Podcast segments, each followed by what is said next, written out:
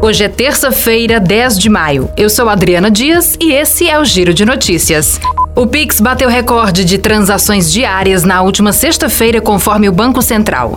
Em um único dia foram feitas mais de 73 milhões de operações, bem acima do recorde anterior de 7 de abril, de 63 milhões e 500 mil reais, em transferências de recursos em tempo real. Em março deste ano, último dado mensal disponível, o Pix alcançou 1 bilhão e 600 milhões de transações, o maior nível da série iniciada em novembro de 2020. No mês, 784 bilhões de reais foram movimentados, também um recorde da série. Ainda em março, a plataforma superou as movimentações via cartão de crédito e débito pela primeira vez. Lançado em 16 de novembro de 2020, o Pix possibilita transações praticamente instantâneas e sem taxa para as pessoas físicas. Um ano depois, o Banco Central anunciou as modalidades Pix, Saque e Pix Troco.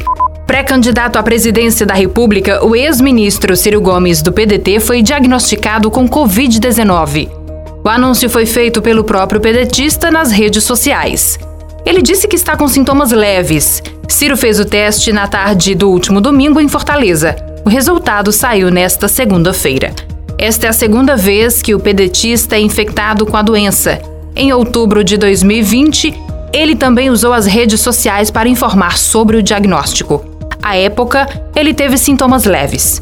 O ex-ministro, que tem 64 anos, já tomou as três doses da vacina contra a Covid-19. Em novembro do ano passado, Ciro tomou a dose de reforço contra a doença.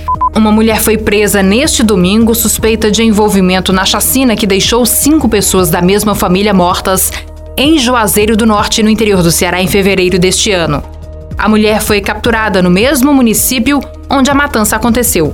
A suspeita, de 35 anos, não tinha antecedentes criminais. Ela não teve a identidade divulgada pela Polícia Civil.